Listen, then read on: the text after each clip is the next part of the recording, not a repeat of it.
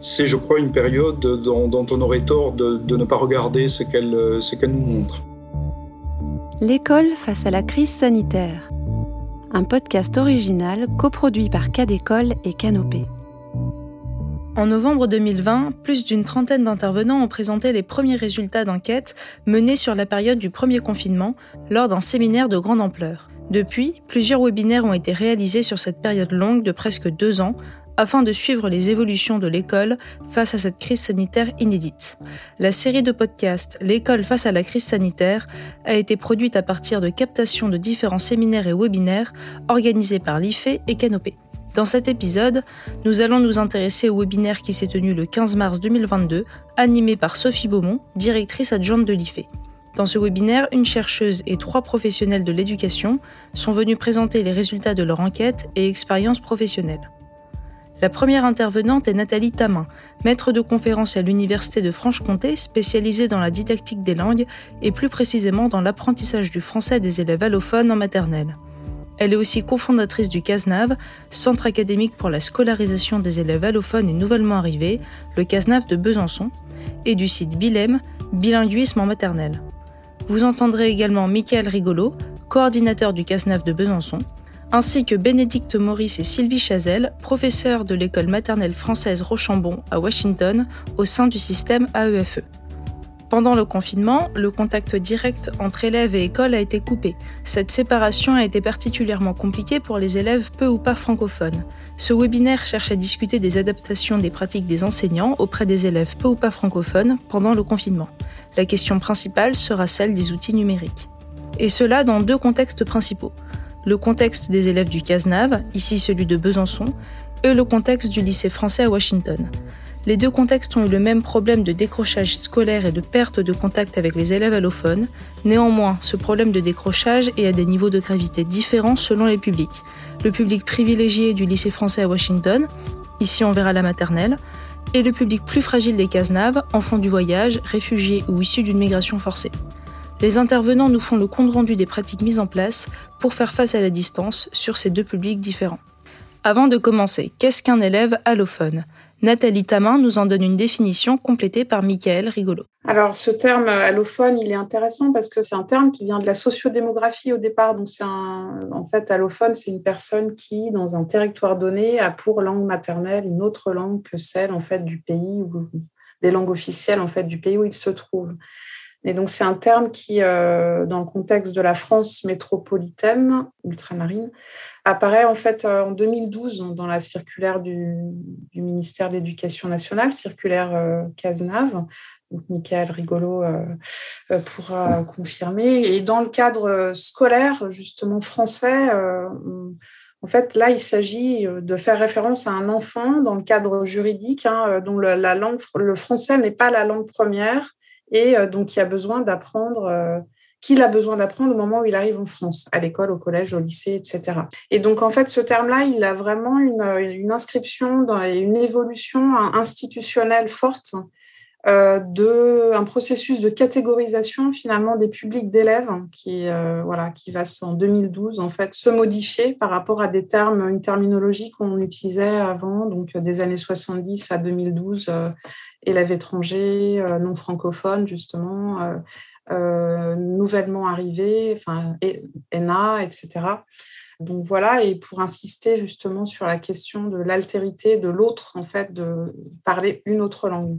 Je pourrais répondre éventuellement, mais je ne serai pas le seul dans l'Assemblée à pouvoir répondre sur l'introduction d'élèves allophones dans, la, dans les textes officiels. En tout cas, c'était reconnaître à ces enfants une qualité euh, qui n'existait pas avant, c'est-à-dire de parler d'autres langues.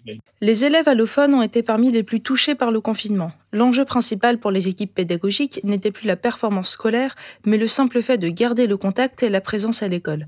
Michael Rigolo nous explique dans le contexte des Cazenave. Dans les besoins immédiats de notre action, ce qu'on a pensé, c'était d'abord la nécessité de faire signe à ces élèves les plus isolés euh, et avec lesquels on avait peu de contact et de faire un signe qui soit un signe collectif. Bénédicte Maurice et Sylvie Chazelle nous partagent les mêmes difficultés dans l'école maternelle à Washington.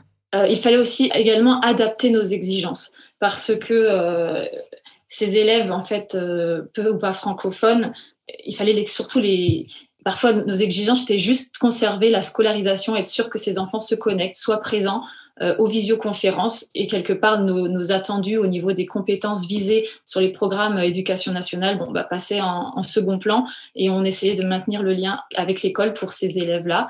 Parfois, c'était juste ça, nos exigences. Euh, donc, il fallait savoir s'adapter et euh, juste viser la poursuite de la scolarisation. Cette fragilité des élèves, peu ou pas francophones, viendrait de l'imposition soudaine des outils numériques qui coupent le contact direct et la possibilité de s'occuper des besoins spécifiques des élèves peu ou pas francophones. Michael Rigolo et Bénédicte Maurice et Sylvie Chazelle partagent. En tout cas, euh, ces élèves étaient au moment de la crise parmi les plus fragiles et les, et les plus isolés. Évidemment, l'usage massif de solutions numériques s'est imposé du jour au lendemain de façon euh, catégorique et sans, sans autre recours. Personne n'avait de préparation, en particulier euh, nos collègues, mais aussi en fait l'ensemble de la machine.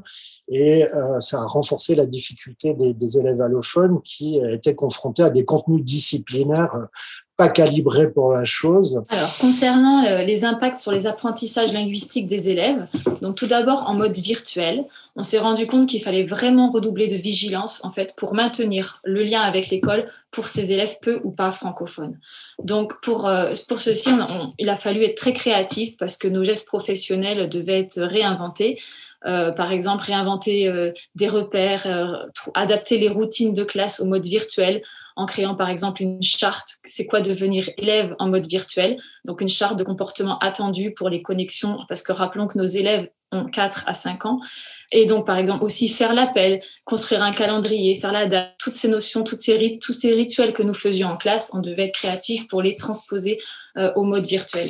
Euh, au niveau des, adaptations qu'on devait faire, c'est euh, en virtuel, euh, garder un œil sur ce public et les interpeller, les solliciter plus fréquemment que les autres élèves plus francophones, pour ne pas qu'ils se sentent euh, mis à l'écart ou, complètement perdus, euh, car c'est un auditoire qui est facile à perdre en visioconférence, donc il était important de, de les interpeller peut-être plus fréquemment que les autres. Ainsi, le problème principal pendant le confinement pour les élèves allophones était les outils numériques et la formation des professeurs et des élèves à ces outils. Quelles pratiques ont été mises en place pour contourner le problème? De son côté, le CASNAF de Besançon a décidé de se saisir du numérique et d'en prendre avantage. La priorité du CASNAF de Besançon était de garder le contact et de favoriser l'autonomie des élèves isolés. Une idée aussi, c'était favoriser l'autonomie des élèves et des parents vis-à-vis des langues. Quand, quand je dis des langues, évidemment, c'est la langue de l'école, la langue des disciplines de la classe ordinaire, mais aussi euh, la langue de l'administration ou la langue des médias ou la langue des circulaires, enfin toutes les langues auxquelles ces gens allaient se retrouver confrontés dans un isolement qu'on supposait euh, long et, radical, ce qui a été euh, le cas dans les premières semaines. Et puis l'idée, c'était aussi de fabriquer un outil qui circule, un outil qui permette la médiation, qui permette le contact et qui soit relativement pratique, c'est-à-dire une proposition synthétique, quelque chose, un objet. Donc la décision d'équipe d'abord a été de s'appuyer sur les, les padlets euh, que qu'on recevait euh, de tous les casenafs de France dans un élan de solidarité qui est extrêmement intéressant, mais qui euh, provoquait euh, quelque chose de l'ordre du, du fouillis aussi pour s'y retrouver. Euh, mais faire un point sélectif des ressources hors Covid. Il ne s'agissait pas de produire des outils qui reprennent aussi euh, cette question-là. Euh, et puis, voilà, la décision de créer, d'expérimenter un objet viral sous forme d'application et qui puisse circuler, s'échanger par SMS, par QR code, et puis diffuser cette proposition aux réseaux, aux familles, aux accompagnants sociaux, notamment dans le cas des mineurs non accompagnés qui étaient euh, seuls dans les appartements, sans contact, et puis euh, commencer aussi à toucher les, les donner des moyens d'action aussi aux travailleurs sociaux qui euh, qui pouvaient discuter avec euh, euh, les, les, les familles et puis pas attendre en fait que les, les colis arrivent de la poste sous forme, forme écrite, mais d'avoir tout de suite quelque chose d'utilisable. On a mis du temps, hein, on a mis trois semaines, mais ça nous a donné euh, ce premier kit qui est kit français et qui portait notre position aussi, hein, qui est une position euh, officielle euh, de, l'ordre de la politique linguistique de notre euh, académie en ce qui concerne l'accueil de ses élèves. C'est-à-dire qu'on a effectivement collecté des sites Internet, mais surtout, on a proposé un répertoire d'applications qui permettent de comprendre quand on ne comprend pas la langue, qui permettent de parler quand on ne parle pas la langue, qui permettent de lire quand on ne peut pas lire la langue et qui permettent de mener ainsi des opérations de médiation avec, avec l'ensemble des textes qui parvenaient à travers les ENT, mais aussi par d'autres canaux euh, aux familles et aux enfants.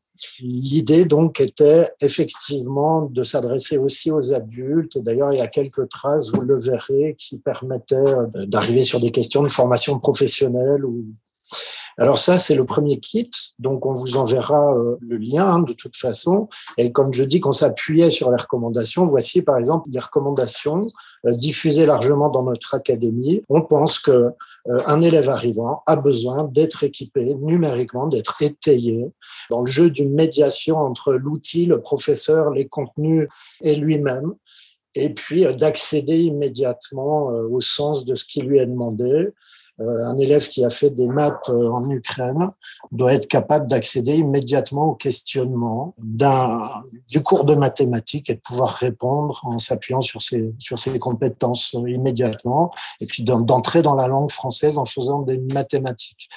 Donc il y a quelque chose de tout à fait nouveau en fait dans cette façon de concevoir l'étayage numérique dès le départ.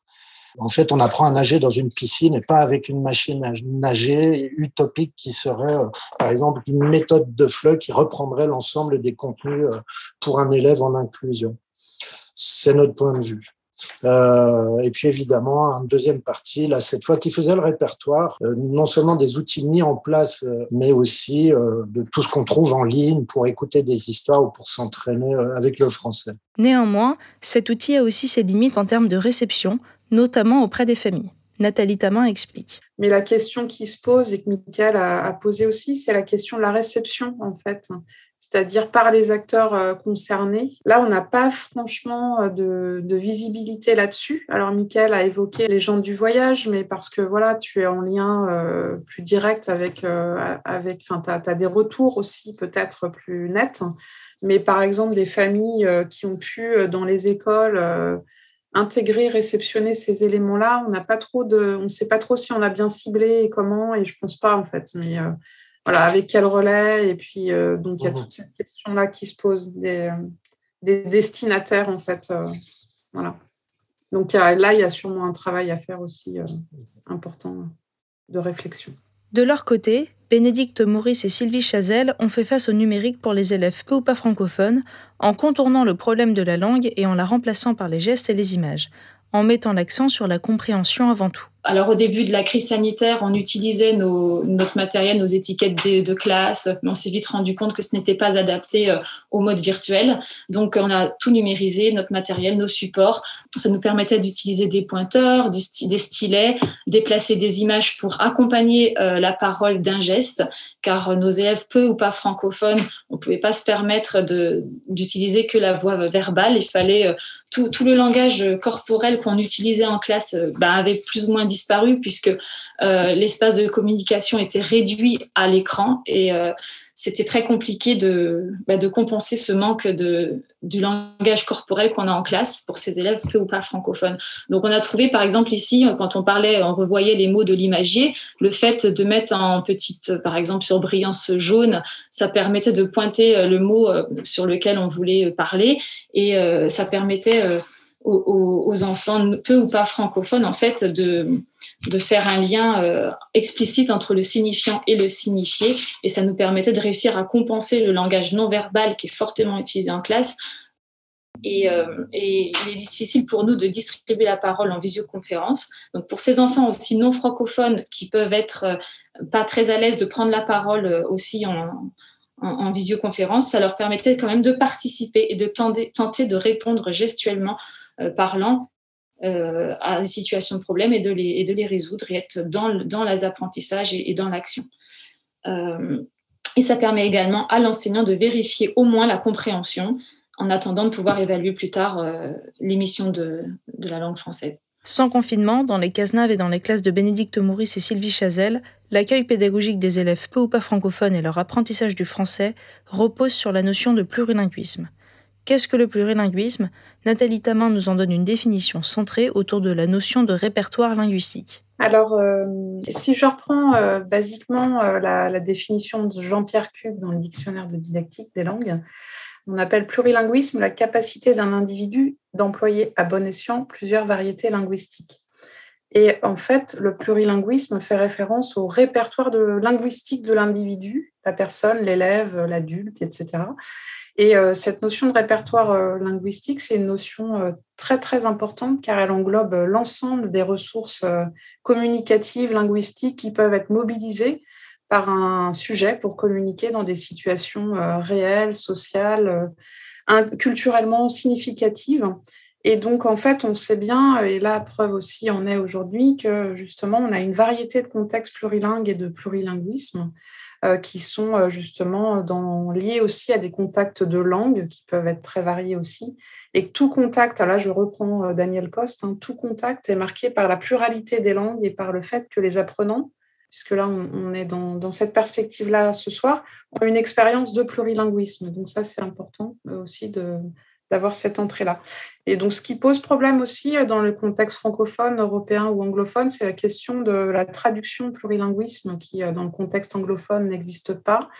Parce qu'on est sur le, le, terme de multilingualisme. Et du coup, euh, cette notion-là, elle fait référence en français ou dans le, justement dans le cadre européen ou dans les travaux du Conseil de l'Europe à la coexistence de langues dans une société donnée. Donc, il y a cette juxtaposition entre plurilinguisme et multilinguisme donc euh, voilà, pour faire la, différence euh, notre répertoire linguistique de, de l'individu. Est-ce que cette modalité pédagogique plurilingue a su résister au confinement et au passage à distance? Malheureusement non. C'est le constat que fait Nathalie Tamin à partir des recherches de l'équipe Français Plus dont elle fait partie, au sein des classes de Bénédicte Maurice et Sylvie Chazelle, dans la classe maternelle du lycée français de Washington. Voilà, juste rappeler que dans Français Plus, c'est un, projet euh, multivolet avec euh, une grosse dizaine de chercheurs et du coup euh, une recherche collaborative qui implique justement les enseignants qui ont accepté de travailler avec nous dans différents dans différents sites en fait, donc en Amérique du Nord, Canada et États-Unis.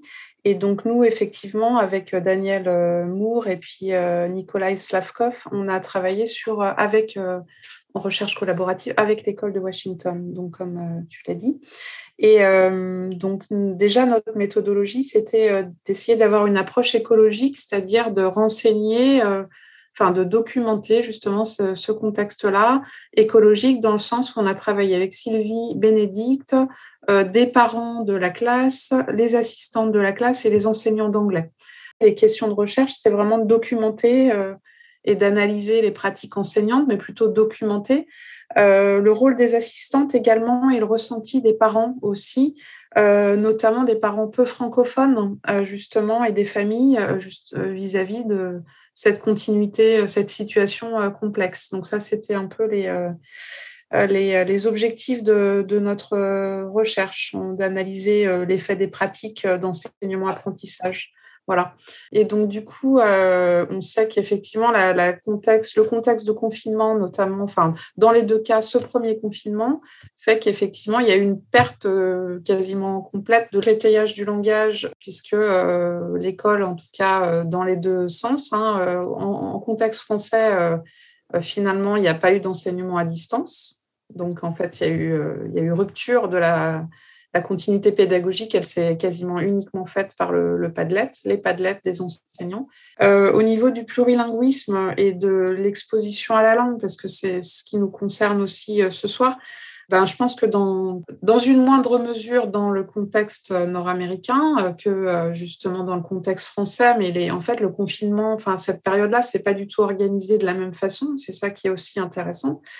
Euh, ce qui fait défaut dans tous les cas, c'est euh, une exposition à la langue moindre, hein, malgré tous les efforts euh, pour les enfants à distance, parce qu'on voit que les temps, en fait, pendant le confinement, les temps de, de, ont été quand même réduits. Donc, donc, mais compensés par un tas de stratégies, et notamment dans, dans le contexte de, de, Washington, qui est aussi expliqué par un certain nombre de moyens que justement les écoles françaises maternelles dont les écoles ne disposent pas, de les, des écoles publiques. Donc, euh, on, le voit bien.